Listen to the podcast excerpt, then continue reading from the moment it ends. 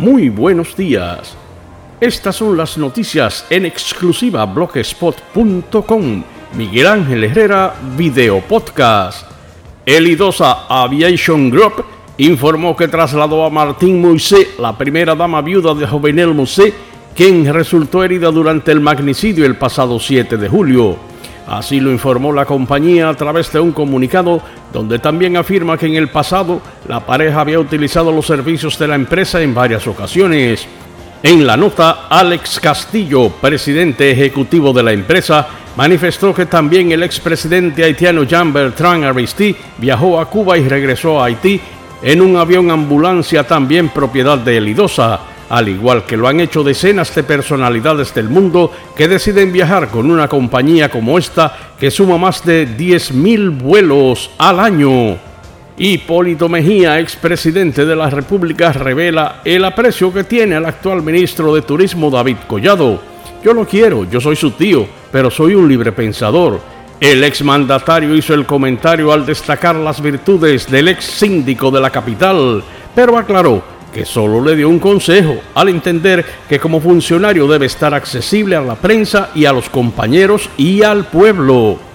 El director ejecutivo de Alianzas Público-Privadas advirtió que la solución del contrato de construcción y manejo de la autopista del Nordeste Juan Pablo II resultará un alto costo para el Estado dominicano y puntualizó que solo este año el gobierno tendrá que pagar 80 millones de dólares. Sigmund Bray manifestó que la conversación entre la comisión oficial que encabeza el ministro de Hacienda, Jochi Vicente, y los actuales ejecutivos de dicha empresa van muy avanzados.